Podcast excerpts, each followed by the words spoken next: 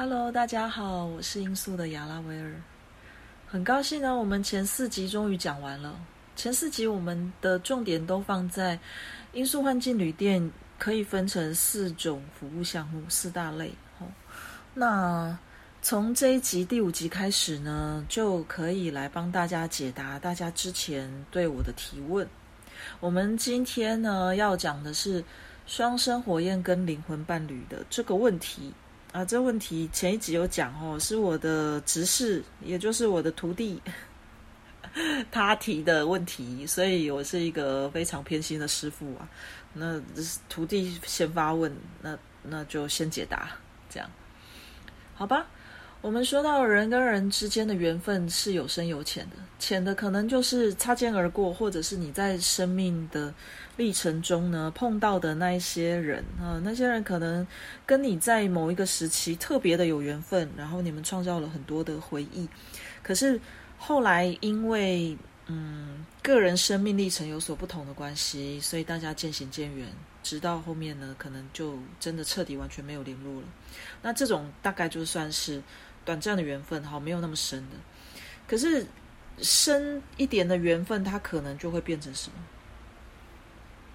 可能就是你们之前累世有过姻缘的啊。其实应该这样讲啦，你这辈子可以跟某些人认识、碰见，然后有擦出一段或长或短的火花。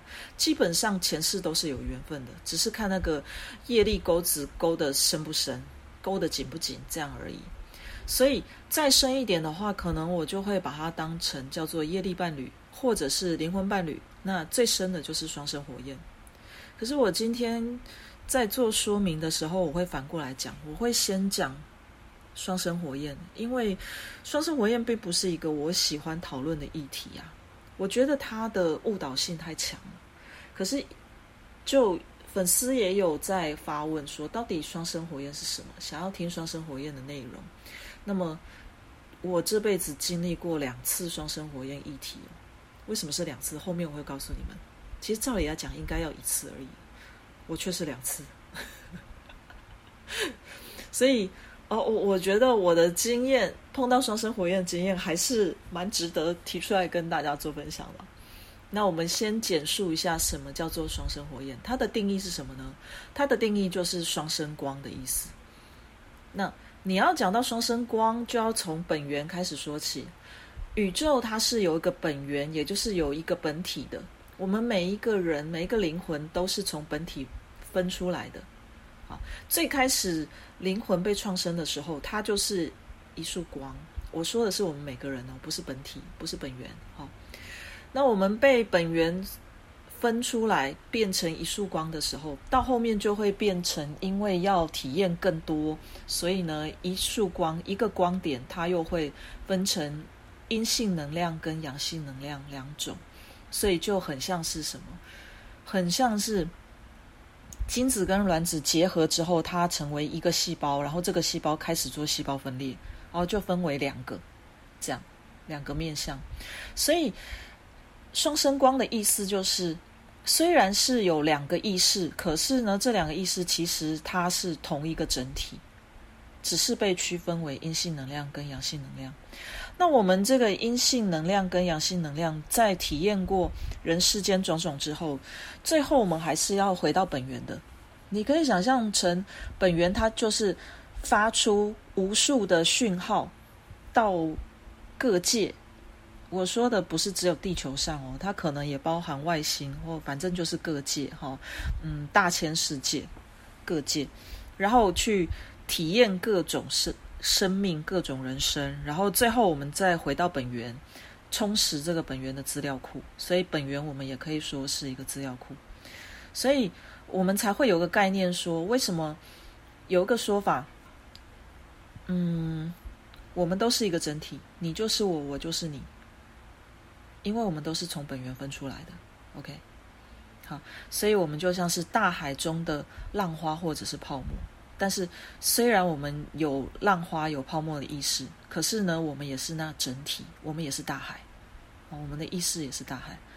所以什么？我就岔题讲一下，什么叫做完全开悟的人？完全开悟的人就是他已经完全不是知道而已啊，他是体悟到、领悟到，他它是大海本体，它也是泡沫本身，或者是浪花本身，既是浪花，既是泡沫，也是整个大海。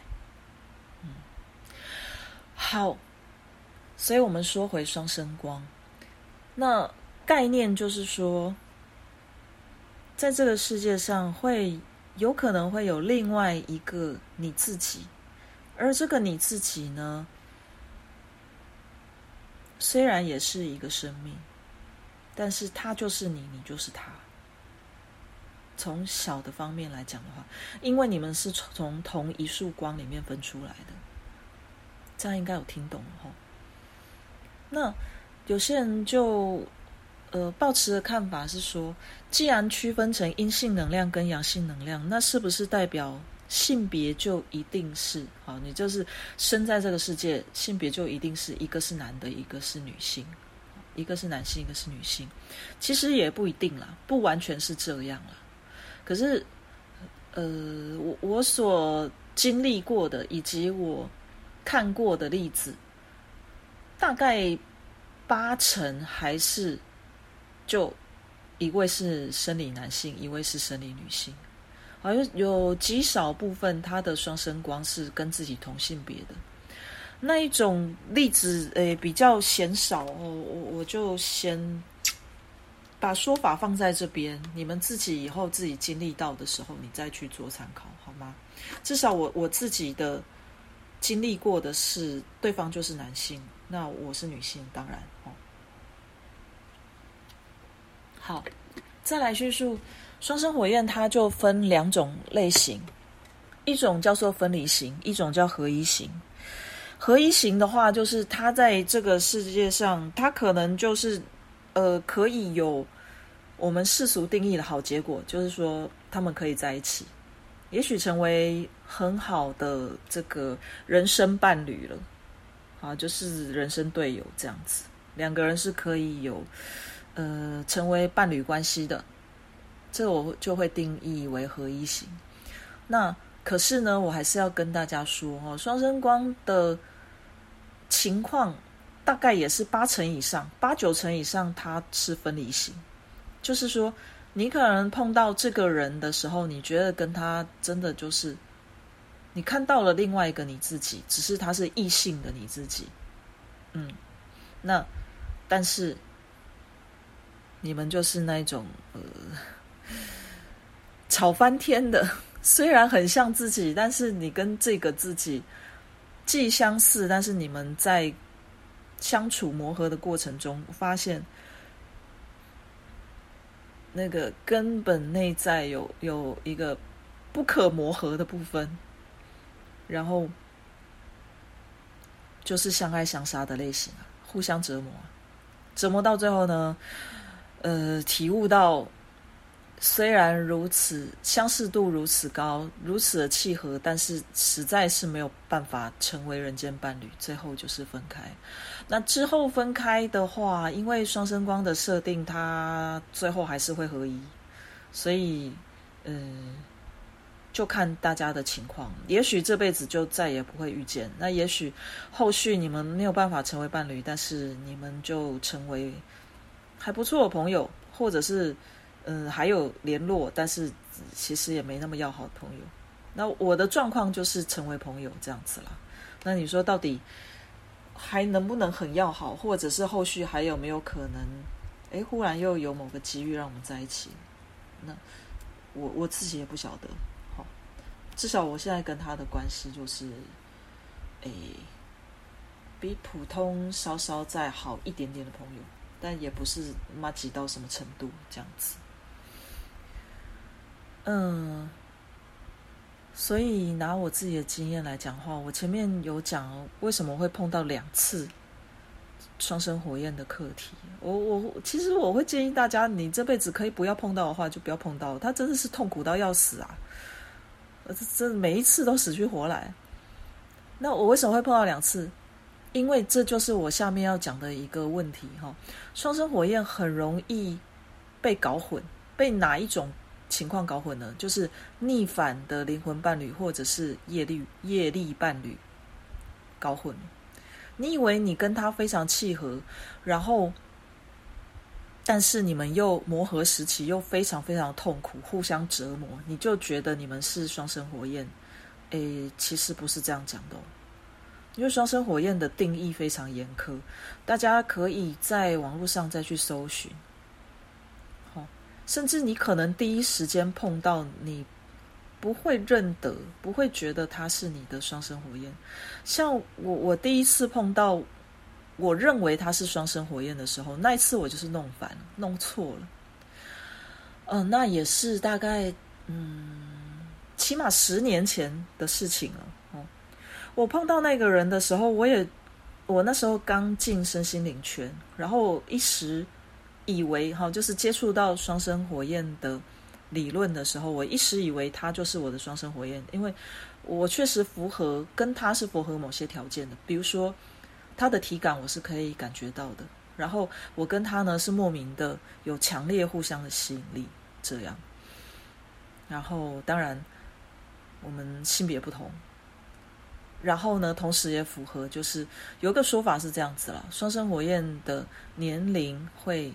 相距至少八到十岁以上，那这些条件都是符合的，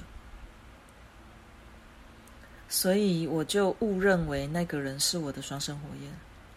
然后，由于误认的关系，之后，好，这这我的例子讲完之后，我会再告诉你们，为什么我讨厌讲双生火焰啊？因为你就是会被这个名词所束缚，你就会觉得说不行。既然他是我的双生火焰，那我就不能放弃他，我就要把我的课题再痛苦，我也要把它好好的做完。我面对他，然后呃，不管他怎么样对我，我都是要忍耐。那你如果是这样想法的话，你就弄错了，真的就是完全弄错。所以那一次碰到这个人，然后我误解他是我的双生火焰，结果我们也是互相折磨到。一个后来真的是折磨了大概两年多吧，我最终不得已的实在是太痛苦，放弃他。呃，放弃他之后，我就达到了我人生中的第一次小开悟。嗯，而至于开悟是什么感觉，我另外再开主题跟大家专门讨论开悟，好吗？那那在这边就暂且不说。总而言之，我第一次达到我人生中的第一次小开悟的时候，又隔了几天，真的就是隔几天而已。我第二次考验就来，第二次来到我身边的呢，他就是一个逆反的灵魂伴侣，哦，或者是说业力伴侣，哦，好，所以。当你碰到你认为的双生火焰，或者是灵魂伴侣、业力伴侣的时候，其实它都是一个非常大的课题，然后都会搞得你真的就是一个 痛苦万分。你如果这个坎过不去的话，你就会像我一样，后续我就。十年后碰到这个我误认的双生火焰，十年之后我又碰到了另外一个。那为什么这一次我弄得清楚？我可以搞得清楚，因为真的不骗你们，我跟这个十年后的男生，呃，年纪差距也差了十岁，然后也是非常契合，然后所有条件都符合。可是当下我也同样没有认出。他就是我真正的双生火焰，但是我跟他相处的那一个，呃，整个过程哦，相处的模式哦，跟我十年前那一个我误认为是我双生火焰的人完全一模一样，真的是完全一模一样。然后后续的磨合的过程，然后分开的过程，也都一模一样。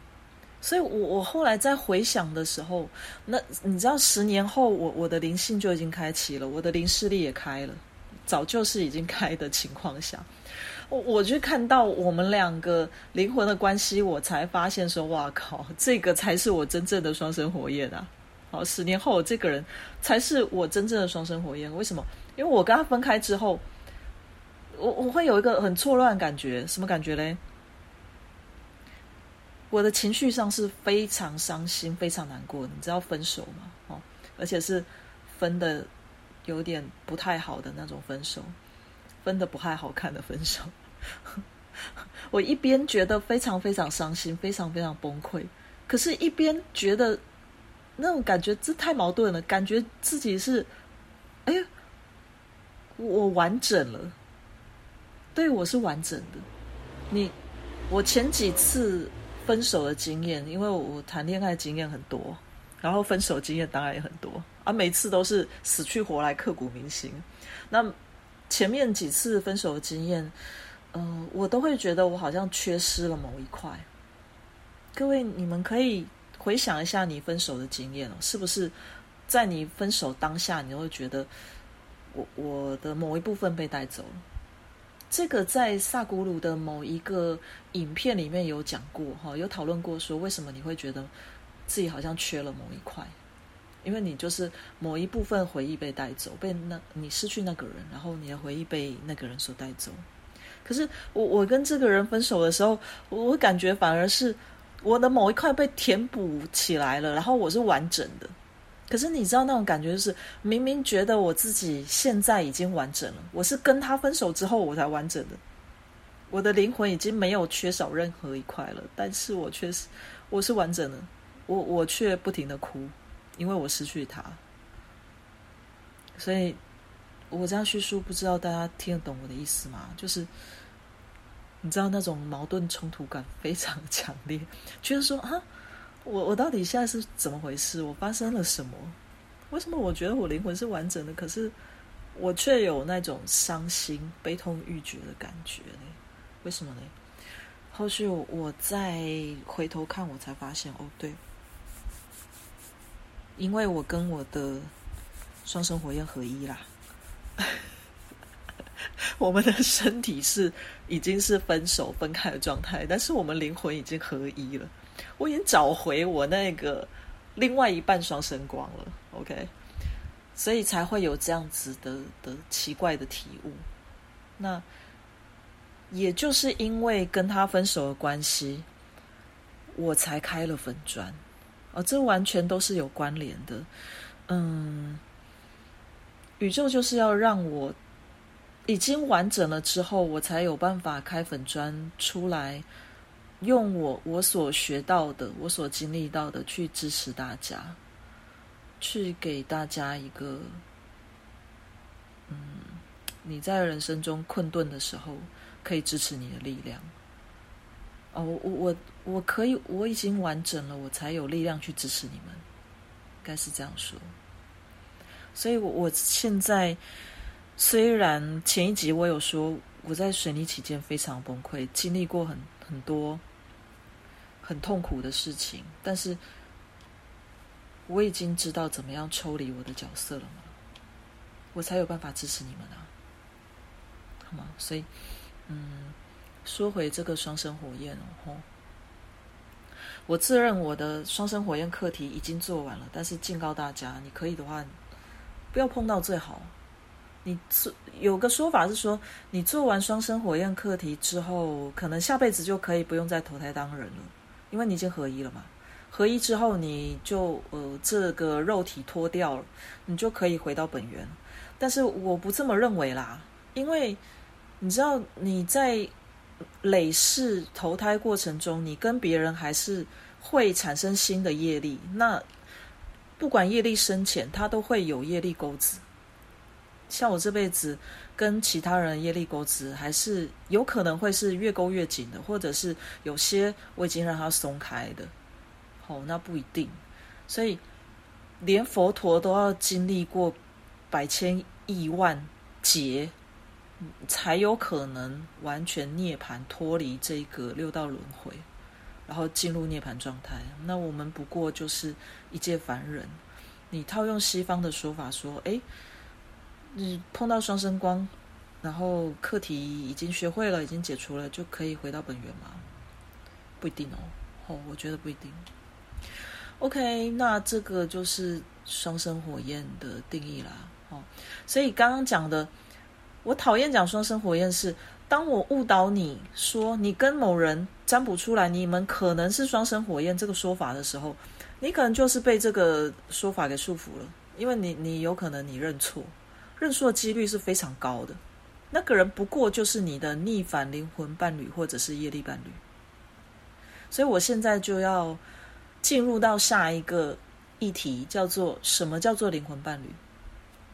我的分法是这样哈，我分成三种，第一个叫做正向灵魂伴侣，这个很简单，顾名思义就是你跟他，你就觉得似曾相识，十分契合，然后你们两个就是一个很好的。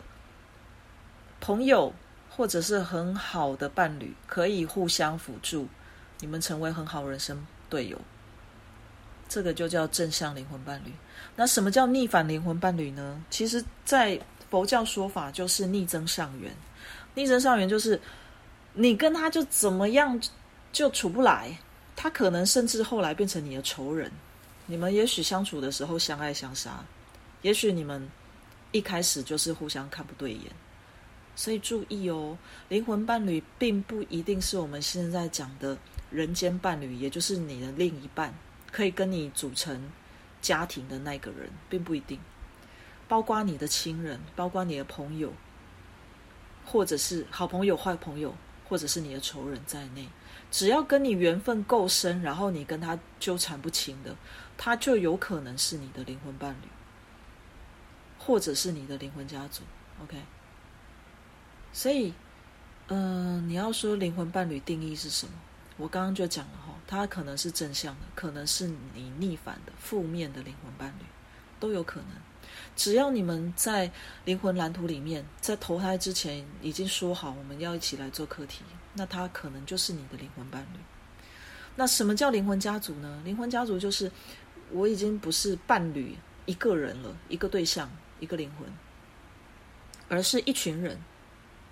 好这群人，这群灵魂呢，是约好我们共同来投胎变成人类。嗯，我们共同做一些课题。然后这群人呢，跟你的关系是非常非常深。那我先把灵魂伴侣讲完，我再告诉你灵魂家族的定义哈。那总而言之，还有一种说法叫做业力伴侣。我觉得灵魂伴侣跟业力伴侣是很难区分的，因为。八九成以上的情况是它两种重叠。如果是你的灵魂伴侣，他就很有可能是你累世的业力伴侣。只是说你在听这两个词的话，你比较容易会把灵魂伴侣定义为正向灵魂伴侣，把业力伴侣定义为逆反的灵魂伴侣。那我觉得这个定义基本上它还是比较混乱跟复杂的，所以不如以后。当我在大众占卜里面，或者是个人占卜里面提到灵魂伴侣或业力伴侣的时候，你们就自己去定义吧，好吗？因为无论是哪一类型的关系，甚至是双生火焰的关系，你跟他缘分够深，跟他累世的这个业力钩子勾的够深的话。都一定会有似曾相识的感觉，而且刚开始都一定会有非常契合、非常聊得来的感觉，好吗？所以你拿这个似曾相识感来去做判断依据，已经不准确喽。那你现在区分所谓的双生火焰灵魂伴侣跟业力伴侣这些名词到底有什么好处？对我来说，其实就只是说我在写占卜文的时候，我这样讲比较快。嘿，我就拿这个名词跟你讲说，哎，这个人跟你可能是有累世姻缘哦，或者是你们的灵魂关联是比较强的哦，这样子而已。我只是有这种用意而已。其实我的定义已经是非常非常宽松，我没有特别再去做限定了，那实际好处的话，其实就只有说让你很老实的、很认份的面对，哎，你跟这个人就是。好，牵扯很深，然后请你不要逃避你跟他的课题，只是这样子而已啦。可是，当我去使用到这个名词的话呢，绝对不是让你去执着在这段关系里面，并不是在告诉你说，你跟他是双生火焰或者是灵魂伴侣的关系，然后你就非得要忍受他的某一些行为，比如说他会家暴，然后你觉得你跟他是灵魂伴侣，跟他是双生火焰关系，你就不应该逃避，不应该去解除这份关系。不对哦，你这样想的话，那就错了，因为你的课题很可能就是怎样，很可能就是要让你学会从这份关系里解脱啊，你懂我的意思吗？所以你跟他的课题。意思是说，你要去做两件事哦。第一，你有没有好好面对这段关系，还是你一直在采取逃避的角度？你要去问自己，在关系里面，你是否做了当下你能做的所有努力？你真的做了全部的努力，然后想要让这份关系越变越好，可是。后续还是不如你所期望吗？那第二就是，你怎么样好好的放下这段关系，好好的帮他做结束。好，前面讲两件事，其实我现在想想应该是三件事 因为前面是刚刚讲了已经第二了嘛。好，在关系中你是否做了足够努力？第二就是，嗯。当面临关系不得不结束的时候，你有没有好好的放下他？那第三就是，关系完全结束之后，当你回首这段过程，你去反省这段过程，你还有没有可以改进的地方？改进就是为了让你面对下一份关系的时候，你可以做得更好。你不要用你之前那种不够好的态度去。再去对待下一下一个人啊，所以其实不管你跟这个人是什么关系，你已经是碰到他了，你也觉得你们之间的关系非常纠缠了，那你们能不能做到这三件事情了？好吗？我希望大家能做到就是这三件而已。好，那讲完灵魂伴侣之后呢？最后我要讲的就是帮大家阐述一下关于灵魂家族。其实相对于双生火焰跟灵魂伴侣呢，我更会建议你们去寻找跟确认你的灵魂家族有哪些人。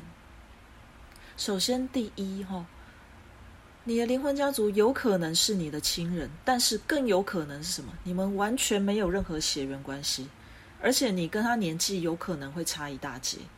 他也许比你小很多，或者是他比你大很多，可是你们的关系在这辈子的关系，也许你们是师生，也许你们是什么？你们是哦忘年之交，或者是你们是好朋友，这样子的情况。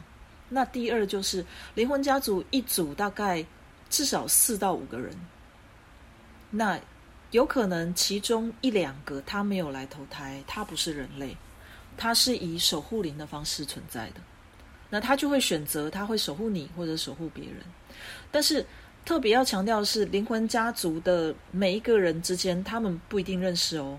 比如说，像我的灵魂家族里面有我最好的朋友，然后有曾经是我的呃前任，然后有我的徒弟，也就是我我的执事。哦，我有三个执事啊。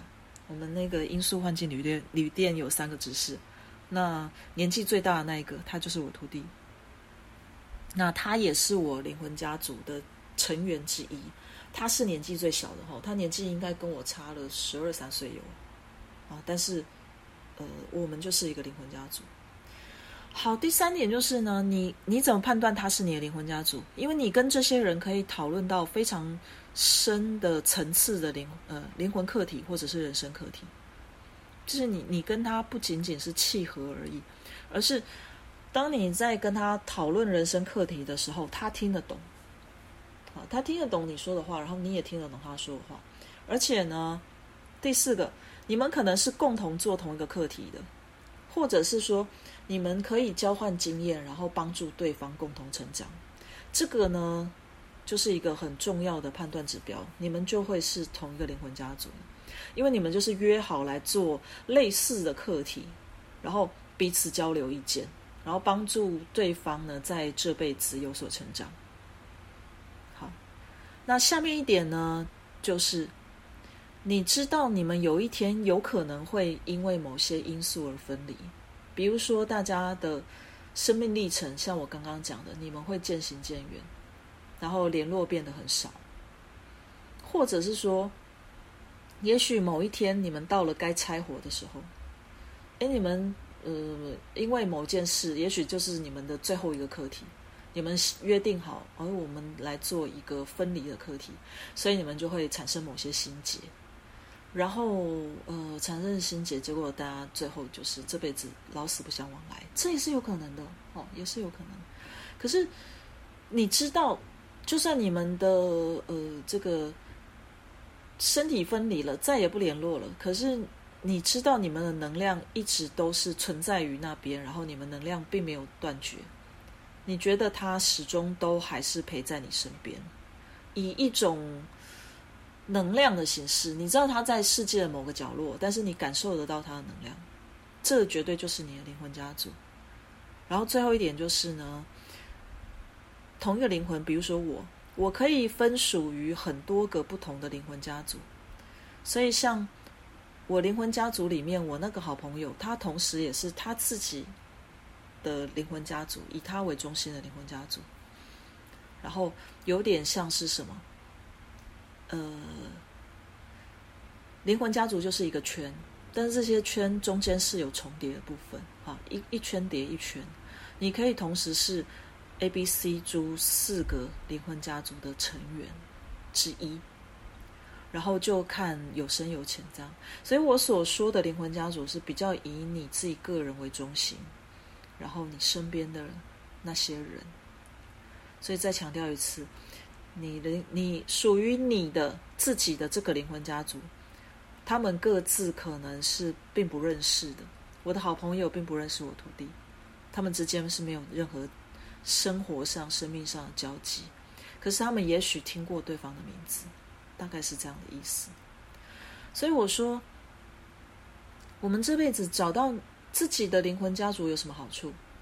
就是你马上可以知道说，呃，当我有困顿的时候，我去问谁，他可以立刻给我意见，立刻分享他类似的经验，因为我们就是同一个灵魂家族嘛，哦我们的课题可能是类似的，这样。